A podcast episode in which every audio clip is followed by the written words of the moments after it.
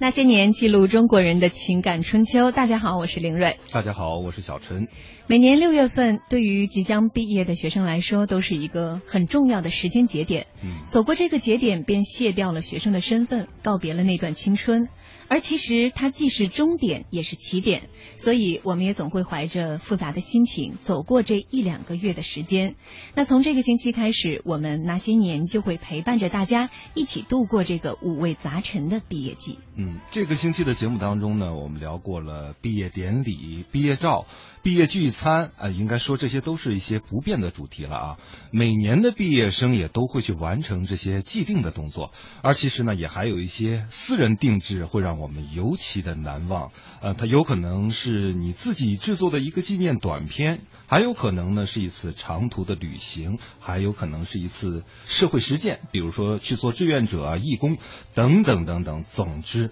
它可以是任何你认为特别有意思、特别有意义的形式。那么今天呢，我们就来聊一聊大学毕业那一年，你有没有给自己一个？特别的方式来纪念这段青春。嗯，小陈说这一段好深情啊，确实啊。问一问大家有没有在毕业的时候给自己留下过一段特别的纪念方式？记住我们的互动，呃，您可以在新浪微博检索“经济之声那些年”或者艾特主持人小婷艾特 DJ 林睿，也可以在微信平台上搜索“那些年”给我们留言。对，介绍一下今天直播间里面的两位嘉宾，没错，一位是我们的老朋友，大家都熟悉了啊，来做过我们几次的节目，是七零后的资深媒体人学友，你好，勇哥，你好，林瑞，嗯，听众朋友大家好，还有另外一位也要隆重介绍一下啊，是八零后的才女唐晓，毕业于新加坡国立大学，她是这么给自己介绍的，说是自由职业者，嗯，其实她现在自己还经营着一家客栈。嗯，就听她的这个介绍，你就会觉得，哎，这是一个骨子里面充满了自由的一个女孩。嗯，也欢迎你跟大家打个招呼吧。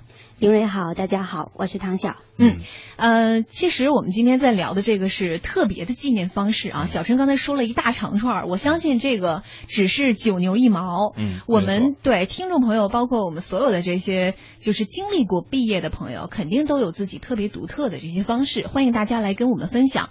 那先说说唐晓。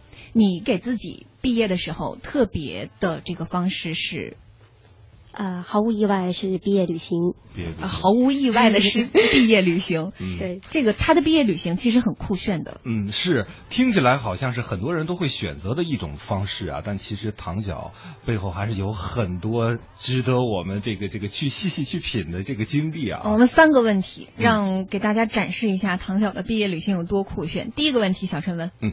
呃，你毕业旅游，呃，花了多长的时间？呃，大致是三个月，八十多天的样子，是从夏天走到冬天。嗯，你去了多少个地方？嗯，数不清了，大致就是从新加坡出发，然后泰国，泰国从南部到中部，然后缅甸回到泰国，呃，然后从泰国进入老挝，呃，在云南、四川、西藏、青海，然后经过呃西安，一路回到北京。有国内有国外，嗯，还有一个问题，那就是唐晓，你所有的总花费一共是多少？嗯。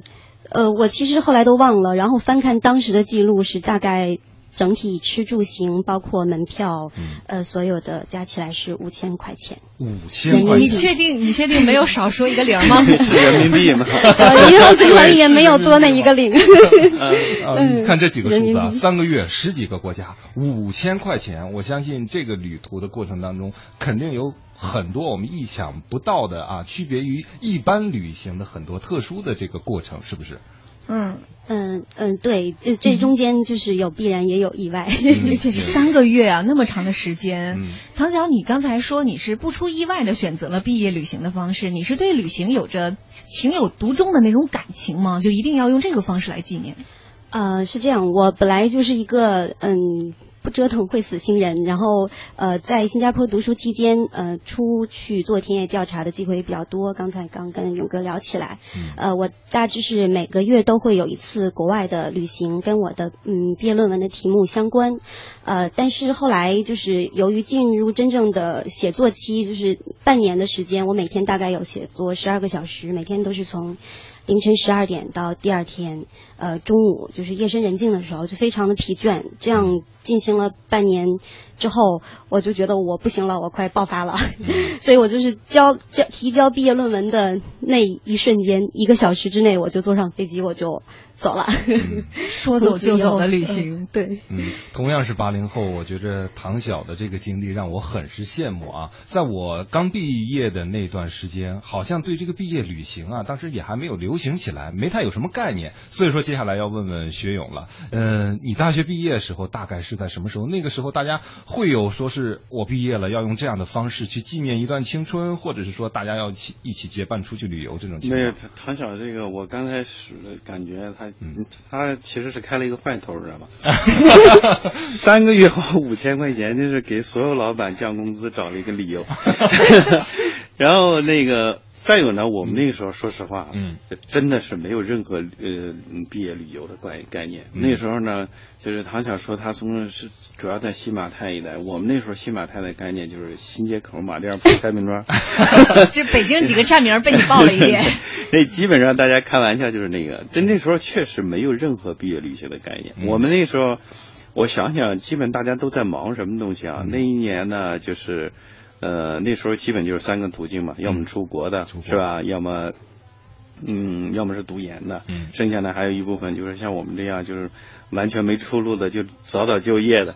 就业的这帮人呢，还有那个读研究生，那时候也已经结束了，就大家玩的比较嗨的那。一年其实就是看欧洲杯，哦，尤其是男孩吧，对，男生，对我们那一年呢，后来我们都觉得特别幸运，知道吗？就是那个一入校就赶上了一届世界杯，然后毕业的时候赶上了一届欧洲杯。你不是算好了考的大学吗？所以那一个比较那个，但是就我个人来讲，其实没有。其实我当时早早就那个就已经在实习，嗯，那当时呢，后来我想想呢，其实后来，呃。也也挺神奇的，那段实习的时间有点意思。嗯，实习的时候呢，就是第一，我是在北京电视台实习。嗯，呃，虽然很短。嗯，啊，但是那时候呢，还真是放心让你去拍个片子。嗯，然后在实习的过程当中呢，我就认识了一个人，那个人也在那儿实习。嗯。到了十四五年之后，我们俩又见面了，在一次会上。嗯，然后那个人是谁呢？那个人其实很有名，就后来很有名的一个记者，叫何润峰。啊啊，就是后来凤凰卫视那个。我们俩就很惊讶，然后我们俩就聊得很欢，因为我们当时实习的时候，我们两个关系特别好。我说：“哎呦，谁没想到我们两个竟然都从事了这个行业，而且呢，这么多年过去了，竟然还是在一次业务研讨会上碰面。”真是。嗯，然后第二个呢，当时还比较流行的是一个，当时其实也。有个创业潮，嗯，创业潮的时候，我当时还在那个中关村那一带，那时候还都是小平房什么的。我就有一次呢，出出门，有人就问我说：“有个事儿，你要不要去看看？”然后我就进了一个小黑屋，里面探头探脑就出来俩人，然后说：“同学，一块儿创业吧。”然后结果就给我那个鼓动了半天，鼓动了半天，几个人就开始。就决定做一个什么关于大学生的网站，当时还比较初级，就做大学生的网站。你做了没几天，再找找不着了，倒闭了。基本是主体是这两。你有没有被骗的感觉？没有没有没有，挺好的。其实说到这儿啊，呃，林瑞，你有没有感觉到，其实唐角的经历让你觉得羡慕，真是酷。嗯。徐勇的经历呢，让你觉得，哎呀，自己怎么这么不上进啊？一毕业接着就 考虑就业的事情，完全放弃了这两个多月的这个策划，我去哪儿玩一玩？是不是没钱？你说到点子上了。那时候学生比较穷。哎，你说到这儿，我我想给大家那个这个这个分享我今天看到的一个信息啊，就是说，你这信息长吗？呃嗯，三十秒钟吧。三十秒那不够了，咱们广告之后讲吧。也欢迎大家跟我们来分享你的这些记忆了啊！微博、微信上已经有很多朋友跟我们分享，而且很多人好像发现了我们今天的彩蛋。今天有什么彩蛋？我们也在广告之后给大家来揭晓。这里是中央人民广播电台经济之声《那些年》，现在是二十一点十六分，欢迎回来。这里是中央人民广播电台经济之声《那些年》。从这个星期开始，《那些年》将会陪伴毕了业的，还有没毕业的所有的。的朋友一起度过五味杂陈的毕业季。也欢迎大家在微博和微信两个平台上来跟我们分享你毕业的那些记忆。在毕业的时候，有没有以一种特别特别的方式来纪念你的那个特殊的时刻？呃，在新浪微博检索“经济之声那些年”，在微信上搜索“那些年”，给我们留言就可以了。刚才广告前。小琛的那个故事啊，被我打断了，我憋住了啊。呃，你现在可以吐出来了。就是其实呃，就是我今天做节目之前，然后我自己查的，就是这个毕业旅游啊、毕业旅行这种方式是什么时候才开始的？我查了查查，有一个说法是说唐朝的时候就已经出现了。当时呢，还存在一个专门筹办相关业务的民间组织，叫做进士团。哎，反正就是一些长安的游民啊，纠集起来，然后收取一定的费用，然后带领。大家去赏赏花啊，呃，打马球啊，吃樱桃。那时候你要是说中了这个这个状元啊，或者说这个登科之后，然后引起了关注，然后这个这个会非常大的。旅游的过程当中，其实，在长安城中众多的这个名流啊，也会前来观赏，然后目睹进士的风采。这是我能查到的毕业旅行的这个最早的说法。其实现在想起来啊，从我自己的角度来讲呢，我觉得毕业旅行之所以让大家印象这么深刻，无外乎三个关键词，可能就是真正就是特殊的年龄，在青春尾巴的时候啊，特殊的时间段，刚刚毕业，身份的一个转变，从大学生到真正的一个社会人转变的这个阶段。再有一个就是说，特殊的同伴，往往大家会选择和同伴结伴而行。我不知道对。薛勇来讲的话，这几个特殊，你更看重哪个特殊？或者是说，在你的那个毕业季里边，有没有什么特别印象深刻的事情可以和我们大家分享？其实他可能就形式不一样，但是我觉得表达感情跟这差不多。嗯，因为大家将要分离的时候，你就希望这段时间啊，嗯，呃，就就这么几个好朋友能整天黏在一块儿才行呢，是吧？那当然，我们采取的方式呢，运动比较激烈，就是踢球啊，踢球，还有一种更剧烈的运动是打麻将。熬夜打麻将，所以你们可能腰包比较惨。呃，很惨。我觉得你们毕业那时候，如果赶上是呃欧洲杯哈，就也挺好的。你们很幸运，有这样一个可以让你们宣泄的出口。对，对，对，对，对。对，你要不平时大家聚一块喊啊什么的，挺奇怪的。那时候是一种草莽美。那时候呢，我在中关村那边。草莽美，多文艺，学会了吗？大家。我那在时候，那时候在中关村念书，念书呢，然后那个学校有一小门啊。有一小门呢，就嗯要出去看球什么的，得爬过那个小门儿，爬过那小门出去之后，那时候外面呢，就是这样，中关村呢也都还比较那个原始，说实话，那时候四环刚刚在修，到我们毕业的时候，刚刚在修呢，挖了大沟，旁边就有一些非常那个小的小餐馆，嗯，赚学生钱的嘛，是吧？然后呢，这个中关村的实体经济还非常发达，非非常发达，走在路上你会遇到。很多卖盗版光碟的，然后那个你经常光顾哈，我没有，我还好。然后那个我记得有一次去看欧洲杯就很好玩，就是大家这个经济条件确实拮据一点是什么呢？就到了那个。到那小饭馆之后，老板就说：“你点点什么？”一看很高兴，是吧？一一想，肯定看一晚上球啊。嗯。然后我们有一个同学就喊：“来十三碗面。”十三碗面。几个人？十三个人嘛。最便宜的了，也是也坐一晚上，那老板脸都绿了。最后看大家看不好意思，说想翻桌了啊。对对，说点那点点醋溜土豆丝什么的吧，就是 比面上了一个等级。你们十三个人吃着十三碗面，然后围着一盘土豆丝。大伙儿其实也就是找一个乐子吧。那时候确实，我觉得，嗯，不像后来。后来其实我觉得学生的条件确实有毕业旅行，其实也是经济能力上升的一个表现。是是。所以唐晓，你想反驳他吗？我这也是节衣缩食省下来的钱啊。哦，其实我觉得类似的经历，我在路上也没少干。对，所以其实大家一直在问，这五千块钱怎么可能？赶快给我们讲讲你的这个这个这个奇奇遇一路上吃住行游购娱，你就说吧。从毕业旅行的角度来讲，哪一块省的最狠？你上来就问都在省。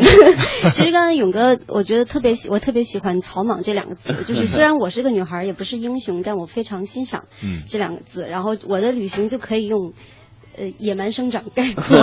呃呃。可能这当时我不是说我的预算只有五千块钱，我其实不清楚自己的银行卡里有多少钱，也不知道也蛮草莽，也不知道要走多长时间的路。我 就是觉得尽量能在路上多看多体验，就是一件好事。然后中间我有很多我觉得很奇妙的人生际遇，一直影响我到现在。他们给了我很大的帮助，嗯，能让我有呃更多的体验，然后一直走下去。我非常感谢。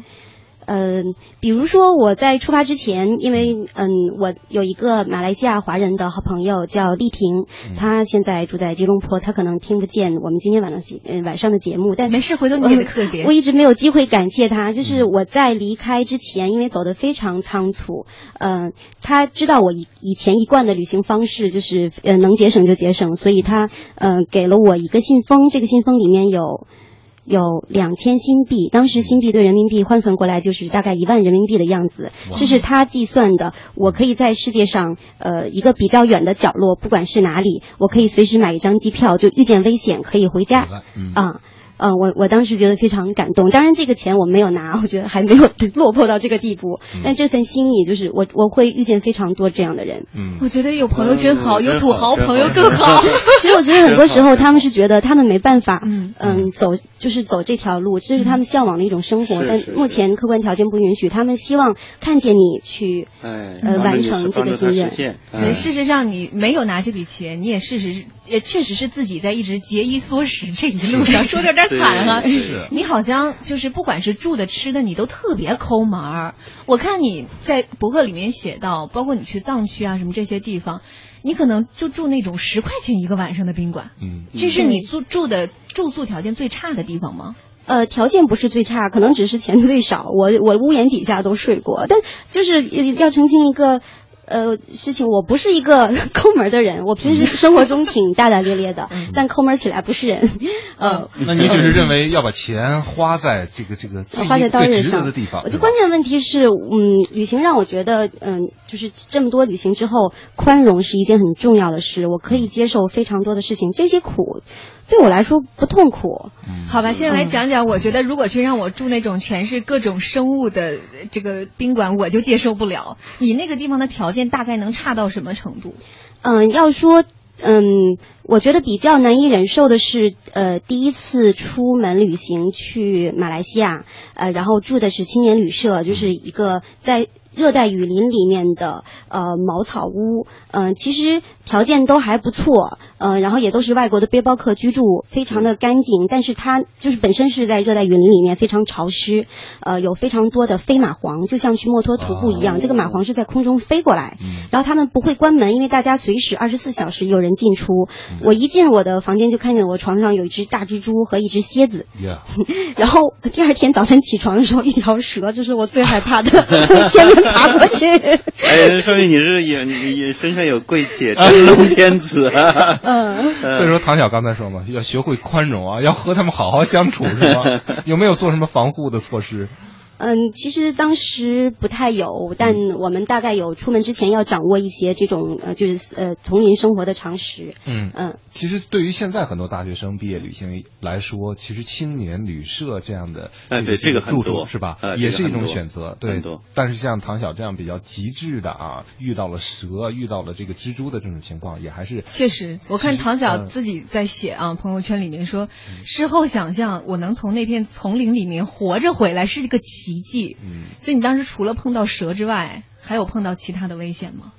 呃，我首先觉得最幸运的就是这些东西都没有坏人可怕，嗯，呃，然后呃，当然我就是遇见的很多事情，事后想想都是非常的幸运，呃，比如说在印度尼西亚遇见了火山爆发，呃，当然就是我刚走火山就爆发了，在嗯斯里兰卡的时候，当时是猛虎组织正在跟政府军打仗，呃，最后决战的时候。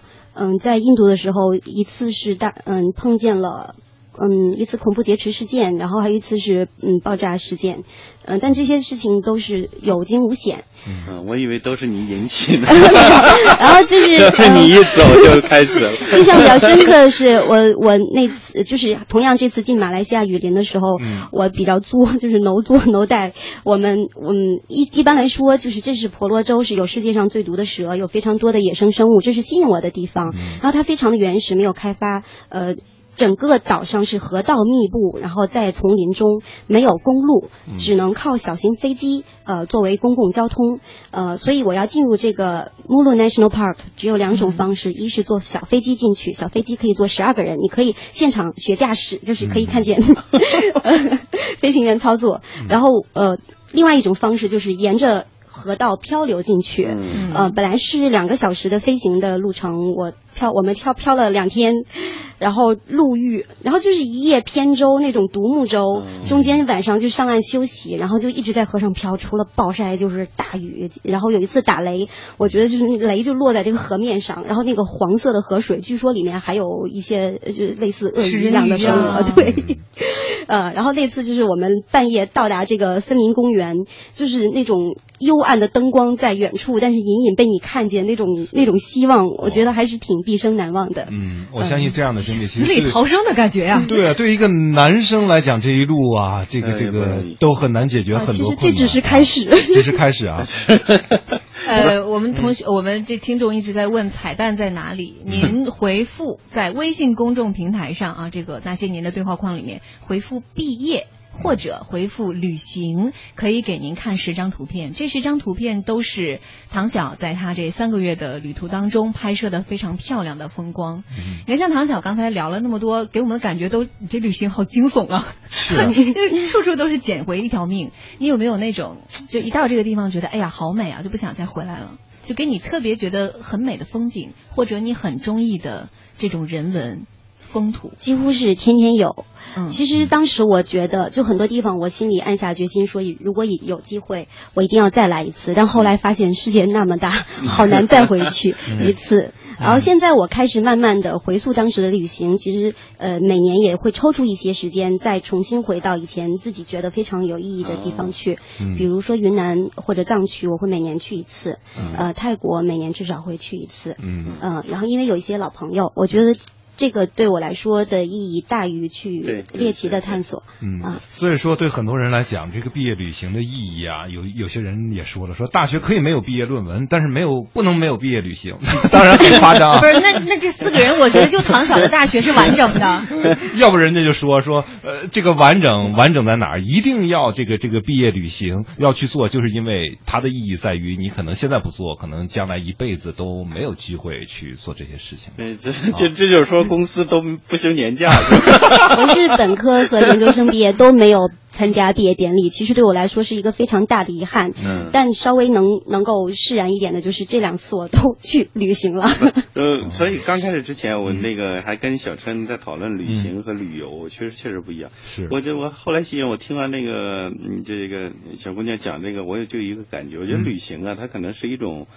呃，生活方式，嗯，你是选择一种生活方式，嗯，旅游呢，基本是一种休闲方式。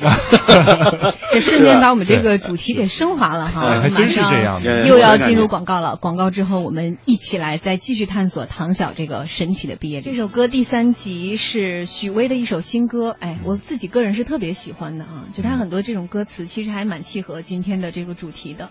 我们来看一下听众朋友们的一些留言。青青林上草，他说，当年我们几个同学一起去爬上了学校附近一座不知名的小山，在山顶上，我们埋下了一个瓶子，里面写着我们各自理想的纸条。我们约定十年之后再来挖出来，看看谁的理想实现了。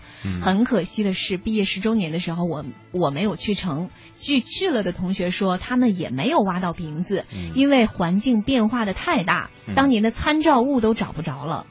哎，我觉得这个方式还是挺浪漫的哈。是。确实是，也也有网友啊，有点像学友那样的方式啊。他说，大学入学前高考是遇到了一届世界杯，中间又是一个欧洲杯。你们俩是同年了吗？真的是北京时间的凌晨啊，就是 院里这个通宵晚上执勤勤工俭学的同学啊，大家凑到一块儿在会议室里看球。然后他还说了，说明年的这个毕业的学生又有福了，哎，又赶上一届世界杯。嗯，还有一位朋友，他说他当年特别的方式就是登山。嗯，毕业的时候几个小伙伴相约登了一次山，在小旅店屋顶的天台上畅想了未来。青涩的少年离我远去，走了这么久，想想初心，会有一点小小的唏嘘。多亏我走得早一点。大学的暑假就开始暑假实习了，大方向没有偏离自己的初心。我的小伙伴们，当我们渐行渐远，不要忘了我们为什么出发。你看这个朋友他是去登山。上一个朋友是在山上把自己的瓶子弄丢了。登山的时候有没有看见上一个朋友的这个瓶子？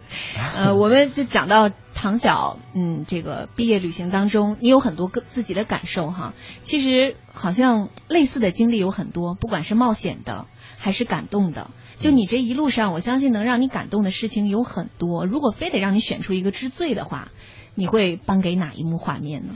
刚刚你讲到登山的时候，我脑中瞬间就出现了我们当时那些既心酸又感动的 情节，就是呃，我们。嗯，走到了四川，呃，现在这个地方还是一个未经开发的处女地，呃，因为当年旅行跟现在不一样，现在信息非常发达，你有非常多可以借助的工具、定位、呃，地图。我们那个时候就是拿了一张纸质的地图，然后揣上自己的脑子，甚至没有脑子就出发了。然后我们嗯，在买了很便宜的帐篷，然后睡袋、防潮垫，带着最低需求的食物，因为登山其实非常耗费体力，尤其是在高原上面。我们最高走到六千米的地方，嗯，走了六天，呃，中间遇见暴风雪，然后我就记得那个刮下起暴风雨雪，从下午的时候，几天你已经没有见到任何人了，然后风雪中对面的山谷，一群野牦牛朝你跑过来。我从来没有见过那么多牦牛，可能因为我们穿的衣服是登山服，是颜色比较鲜艳。他们见到人也非常的好奇，没见多少天没有见过人了。你们几个？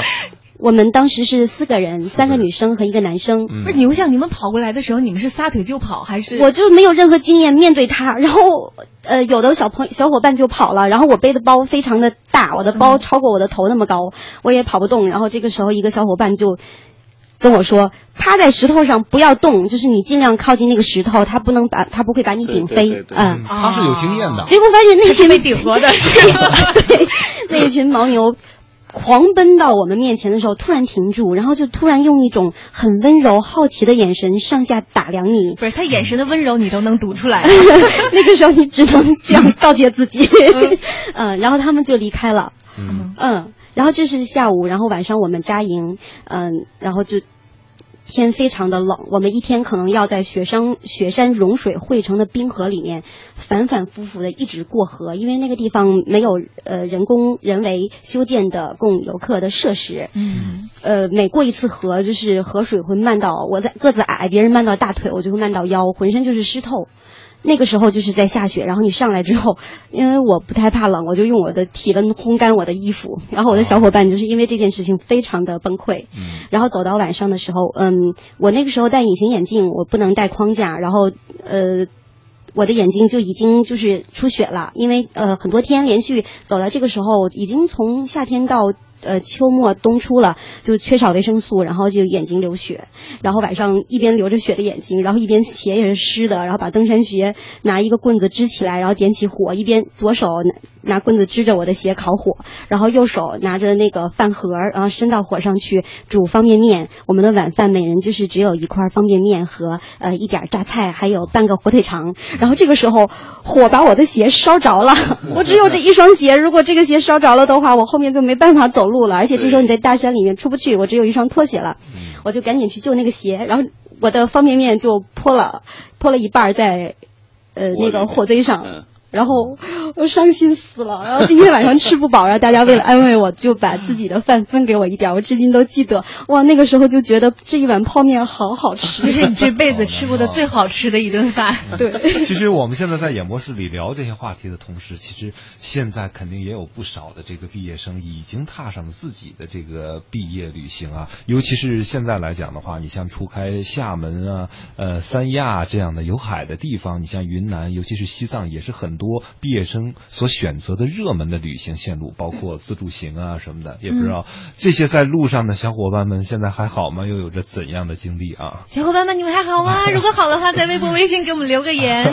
刚才唐晓说到了，在呃这个应该是藏区啊，看到了一些牦牛。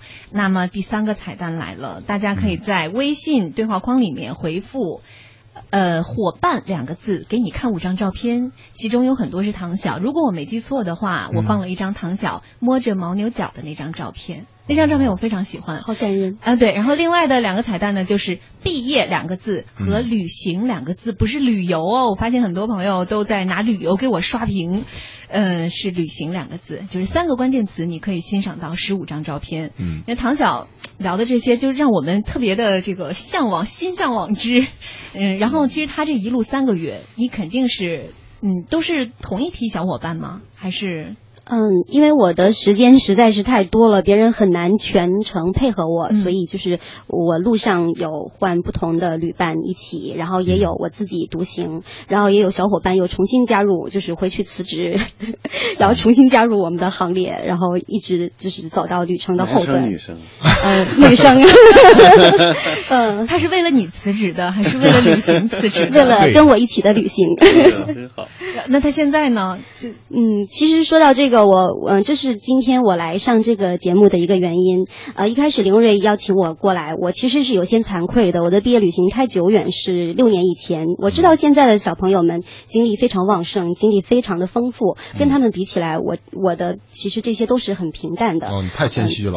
我今天来呢，嗯，是因为嗯，也是很巧，最近我重新找到了当年跟我一起毕业旅行的这个好朋友，就是。回去辞职，然后重新加入我，然后我们一起从四川进入西藏。第，嗯，这是我们第一次进西藏，嗯，然后后来，嗯，毕业旅行之后，他去了新西兰，就是他间隔年一年在新西兰新西兰那边，就是呃摘果子，嗯，然后体验呃南半球的生活，呃，后来因为种种原因，因为手机联系不上，MSN 关掉，我们就失去了彼此。这微软做了多多大的孽？对，呃，我我一直就是。听到的消息是他去了南美啊，呃，然后嗯，因为我们各自也都很忙，我就忘记了这件事情。直到大概前去年，嗯，我跟这个好朋友我们在缅甸遇见的一个西班牙朋友，呃，问起他的时候说，嗯，天星还好吗？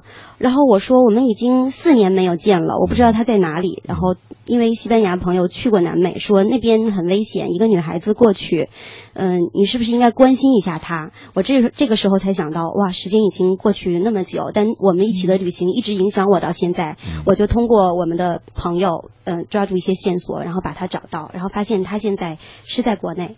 我们那天就非常的唏嘘，正在说这件事情的时候，林瑞就找到我。然后其实本来是邀请他到北京来，然后我们可以今天一起聊，但是因为工作的原因，嗯，比较遗憾，所以今天是由我在这里。呃，我觉得想把这个，呃，也。送给天心作为我们重逢的一个礼物。嗯，这一点上，其实唐晓和学勇是一样的啊。对，当时的毕业的时候的好朋友，没想到几年之后，十几年之后，人生何处不相逢，真的又有缘分啊，又把大家联系在了一起。对，而且再见面的话，还会觉得特别亲。嗯嗯，对，那点感情啊，好像就没过去。嗯，那说明我们老的太快。刚才我还跟勇哥说，是你勇哥，我堂小还年轻。我毕业的时候，其实嗯，就是非常嗯突然的决定，我不知道我的未来在哪里，不知道我还要不要回到新加坡。我所有的行李原封不动的放在宿舍里，我就走了，没有想到。从那以后，我就再也没有回去过。当时是也是参加我毕业旅行第一段的这个小伙伴，呃，Z 同学，他跟我参加了毕业旅行，嗯，第一程。然后从泰国回来之后，他帮我收拾了我所有的行李。后来他不管搬家到哪里，我的箱子非常多，他都一直把我十件行李带在身上。然后每次回国的时候，像蚂蚁搬家一样，不管是他还是他的室友、他的同伴，把我的东西运回来。然后，嗯，最近他也刚刚博士毕业回到国内，然后可能在近期我们几个小伙伴会聚一下。嗯，我我觉得他应该跟你收点那个管理费，这太久了。唐晓，你讲的这些就可能是朋友之间的很多友情，确实是因为同行了三个月而变得与众不同。嗯，我在你的博客里面还看到一段话，你说，嗯，你的这一段旅行就像是古人一样生活，以。呃，仗剑天涯，把自己放在更为广阔宏大的时间坐标上，对世界的好奇仿佛让自己的生命更加完整。山河岁月是我的世界观，代表了后来这十年选择的路。我想知道，就是你当时一冲动出门，和你最后回到皇城根脚下，你这三个月，你有没有觉得这三个月是自己裂变式的成长，或者说自己那种心态完全不一样了？我当时不知道，因为当你身在这件事情之中的时候，可能不能感知。我现在回想，嗯，那一次旅行或者那些经历，其实我在这中间变了，就是变得非常多，可以说是变成一个更好一点的自己。嗯，还是很有意义的。有人说旅行不是一剂良方，不是一剂万能药，它确实不能帮你解决生活中所有的问题，但是它给你提供了一个契机，去重新思考，换一个角度看这些问题。是谁在敲打我窗？让时光流转。是谁在撩动琴弦？让悲喜沉淀。那一段被遗忘的时光，渐渐地会渗出我心坎。每晚二十一点，让岁月温暖那些年。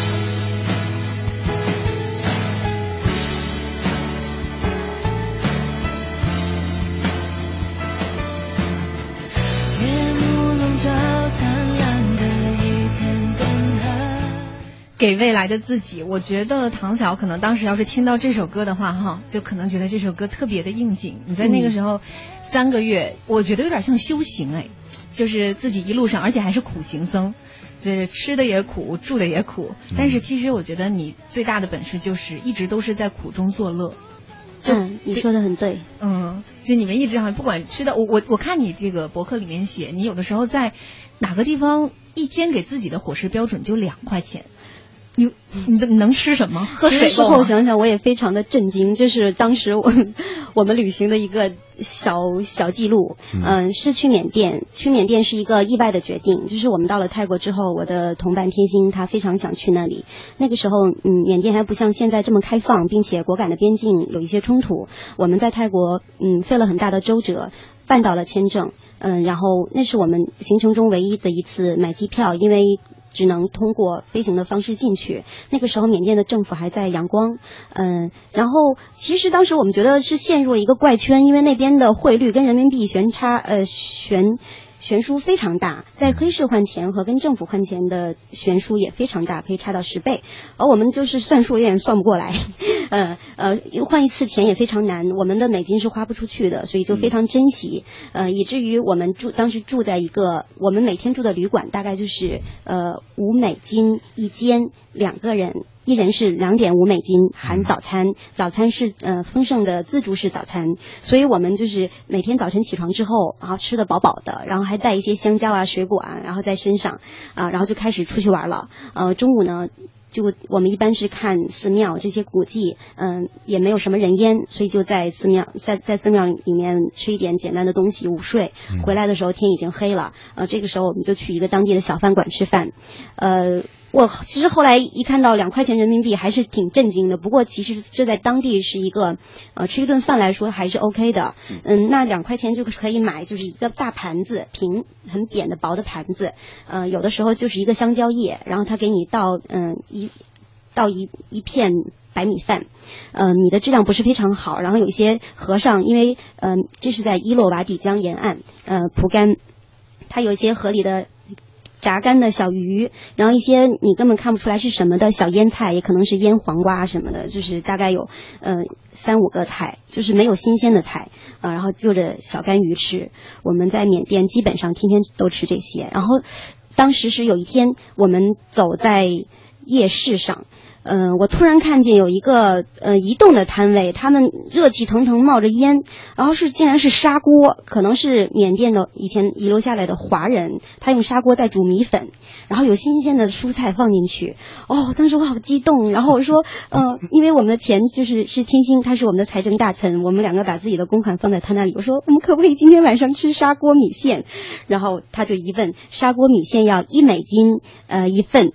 哇，哦，天星就说。好贵哦，我们走，然后拉着我就走了。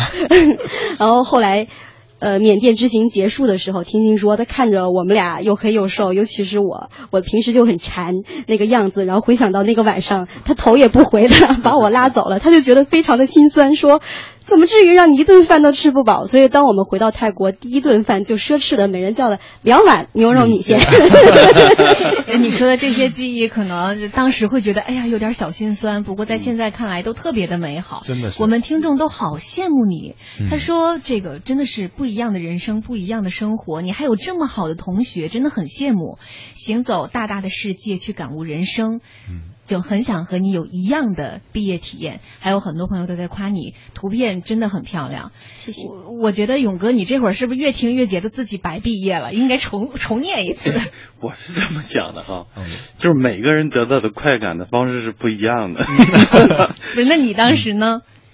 我觉得我们就踢踢球，在我宿舍里躺着睡一觉也挺好的。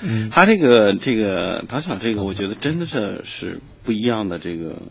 这个生活方式的一个选择哈，有的人可能就是喜欢这种行走的感觉。嗯，其实每个人听了都很羡慕。嗯，但是说实话，真让每个人去做的时候，我觉得未必嗯做到。勇气、智慧，对，因为为什么我对北京的景点，我后来就完全没有感觉了？你知道为什么吗？嗯，我大学的时候曾经有两个暑假打工，是带着当时的高中生啊，呃，来北京做夏令营。啊。我告诉你，我头一年的时候，我后来谁再跟我提天安门升国旗，我就反胃。天天看，连着看了六次，都是早晨两点钟起床，真的是还带着一帮学生。嗯，那个故宫里面也是一暑假就走了六趟，我真的再也不想看了。都被你们包场了。所以等到我大学的毕业的时候。我就对北京的景点完全没有感觉，了如指掌。你你可以转行了，去当一个称职的导游。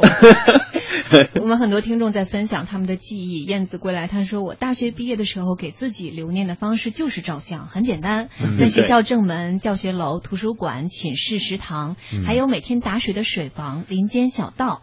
当年是。”呃，有照相机的土豪同学是求他们为我去拍下八十年代的母校。嗯，三十多年过去了，母校早就已经旧貌换新颜，可是我却抹不掉昔日那些难忘的记忆。而且我觉得这个照相和现在拿起手机照是绝对不一样的，而且他这个照相的过程肯定也不可能说是一天我一会儿。那时候还都是胶片机，是吧？嗯，都是胶片机。勇哥，你现在也当爸了哈，虽然孩子还在上小学，对，但是如果说他在大学。毕业的时候，你会给他什么样的建议？你去纪念一下自己的这一段青春。我是觉得，如果他他大学毕业的时候，我是希望他可以就是做点自己真正喜欢做的事情。因为我今天白天还在那个跟一个朋友聊，他们都是做公益的。嗯，我是说，我觉得做公益的因为跑的地方多。嗯，我是觉得我说。呃，比如如果我的孩子可以跟着他们公益机构出去，比如说有做自然保护的或者怎么样，这样我心里也放心一点，是吧？再有，不是我觉得有哥你就属于那种特别讨厌的家长，就给孩子买买玩具的时候一定要买那种益智游戏。不会不会不会。就人人你让人好好玩一趟嘛。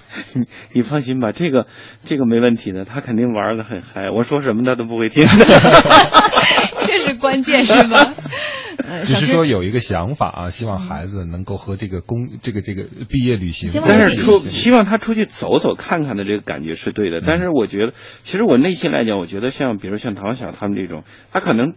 不光是到某地去走走看看，嗯，去看一个风景或者怎么样，他有的时候可能变成内心的一种冲动，就是觉得我就应该去行走，我就应该到未知的地方去感受一下，嗯，也未必有那么强的目的性，嗯，他可能就是已经享受了这种生活方式，嗯，有的人他是这样的，就像很多人有有跑步一样，嗯，你说傻乎乎的出一身汗干嘛呀？是是吧？也不见得说他本身身体也不见得多差，身体身体已经很好了，但是他是能在其中得到快感，嗯，我行为本身不重要。我们听众说，唐晓，你这么勇敢的小姑娘，你怎么不拉一个赞助商呢？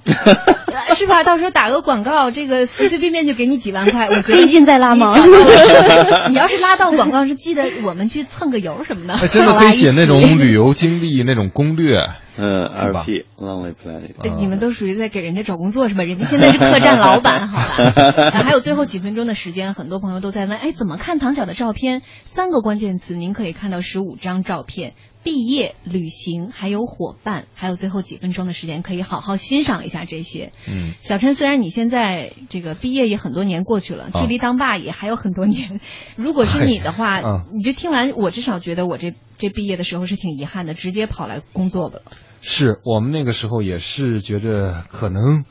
自身能力不足，所以说考虑就业比较多。然后其实，呃，大多数的时候也算是幸运吧，就是在大四的时候已经找到了实习单位。是。然后呢，觉着自己要珍惜这个机会，其实一毕业的时候呢就就业了，然后也就放过了这个人生。可能是最长的一段休假的这个时间，现在想来有一点遗憾，但是我觉得可能最重要的还是每个人都不同吧。我觉得那个时候那个实习经历给我的感觉可能也是。很珍贵、很美好的是，嗯，其实就像我们开场说的那样，毕业，你说什么算是特别的方式呢？只要自己觉得是特别的，它就是特别的，可以给自己营造一种特别的形式感。我特别喜欢唐晓的文字啊，其实，嗯，在我看到他博客里面的第一段，他就是这么写的，他说。那年我提交了毕业论文的当晚，便坐上了从新加坡飞往泰国普吉的飞机，开始了八十一天从北纬一度到皇城根儿脚下的毕业旅行。今时今日，方能从昔日的马不停蹄中遴选出弥足珍贵的部分，稍作记录，毫不演绎，当做年少无知时的好笑回忆吧。正是风风火火的日子飘然而过。零零落落的日子又应声而来，写的太好了，我嘴都瓢了。就我觉得你最后一句话就是很多我们旅行归来的人的这种记忆，就是你把它收珍藏在自己的记忆里就好。未来的生活呢，它都会变成一个。特别好的特效去装点它，所以说，不管是像唐晓那样的去行走，还是像勇哥那样的草莽式的度过，甚至是什么都不做在家里，我觉着青春这一段特殊的时间，然后特殊的年龄，都值得去纪念。没错，用一首歌结束我们今天的节目吧，叫做《致青春》。今天感谢唐晓，感谢勇哥，也感谢所有的人，在这一个小时里面跟我们一起回忆大家特别珍贵的大学时光。我们明天再见。再见。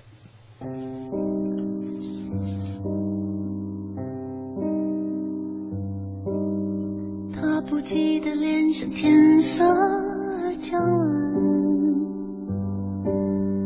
他洗过的发，像心中火焰。短暂的狂欢，以为一生念。漫长的告别，是青春盛宴。